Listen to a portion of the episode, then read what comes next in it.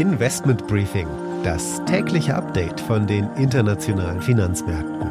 Ein The Pioneer Original.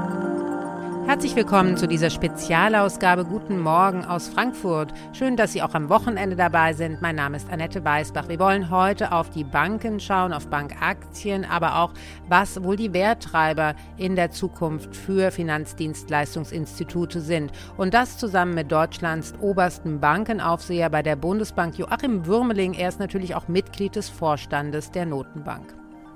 Also die Banken haben die Pandemie doch gut überstanden und sind heute in einem recht robusten Zustand. Sie haben eine solide Eigenkapitalausstattung. Sie haben sogar Puffer aufgebaut in Höhe von immerhin 165 Milliarden Euro. Allerdings muss man sagen, die Corona-Pandemie war jetzt auch nicht der perfekte Sturm. Ja?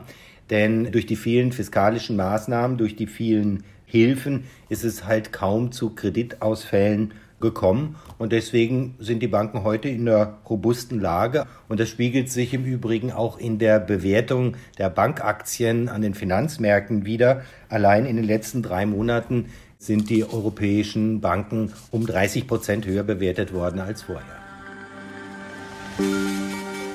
Die komplette Ausgabe hören Sie als Teil unserer Pionierfamilie. Damit unterstützen Sie unabhängigen, werbefreien Journalismus. Alle Informationen dazu finden Sie auf unserer Webseite thepioneer.de.